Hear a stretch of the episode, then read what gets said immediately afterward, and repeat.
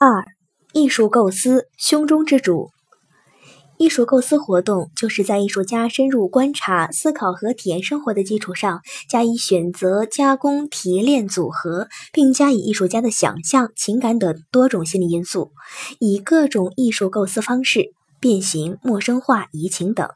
形成主体与客体统一、现象与本质统一、感性与理性统一的审美意象。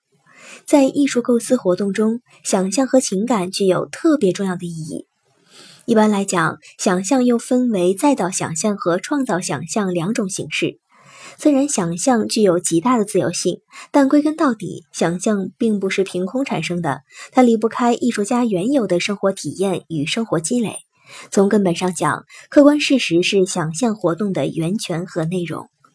在艺术构思的心理结构中，情感是占据核心地位的一个因素。福楼拜在创作《包法利夫人》时，当写到女主人公艾玛服毒自杀的时候，福楼拜在自己的内心深处体验着艾玛的情感与痛楚，甚至感到自己嘴里也仿佛尝到砒霜的味道。汤显祖在创作《牡丹亭》时，当写到杜丽娘因情感梦，因梦而病，相思病危之际，禁不住泪如泉涌，独自躲进一间堆柴的屋子里哭泣。艺术构思是一种十分复杂的精神活动，也是一项艰苦的脑力劳动。艺术构思是艺术创作过程最实际、最紧张的阶段。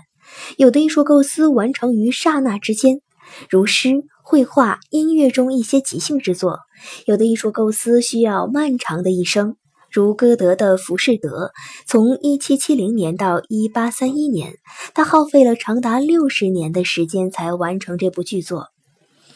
托尔斯泰在谈到《战争与和平》这部剧作的构思时讲，他前后花费了十来年时间，几次抛弃或修改原来的构思，才最终完成了这部宏大浩瀚的作品。